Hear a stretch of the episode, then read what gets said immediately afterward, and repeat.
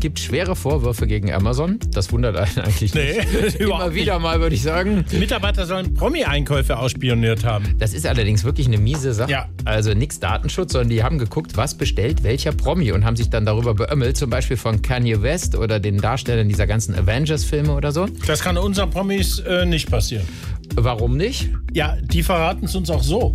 Das stimmt. Und jetzt, was deutsche Persönlichkeiten so alles heimlich bei Amazon bestellen. Robert Habeck. Ja, also pff, uns wird ja immer vorgeworfen, äh, wir wären lust- und lebensfeindlich, aber pff, das stimmt so gar nicht. Ich habe mir jetzt also bei diesem multinationalen Versandkonzern ein echt günstiges Tuning-Kit für meinen dieselgetriebenen V8 Aufsitzrasenmäher geschossen, aber sag bitte Annalena nichts davon. Boris Becker. Also ich habe mir ja mit Prime eine Money Gun gekauft. Ne?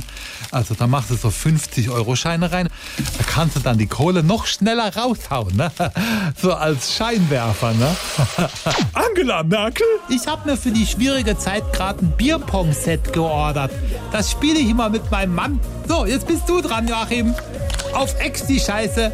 Und Jürgen Kienzle. Ich habe beim Amazon einen Fragenkatalog bestellt mit ganz aktuellen Themen wie Warum gibt's im Wald kein Corona? Hä?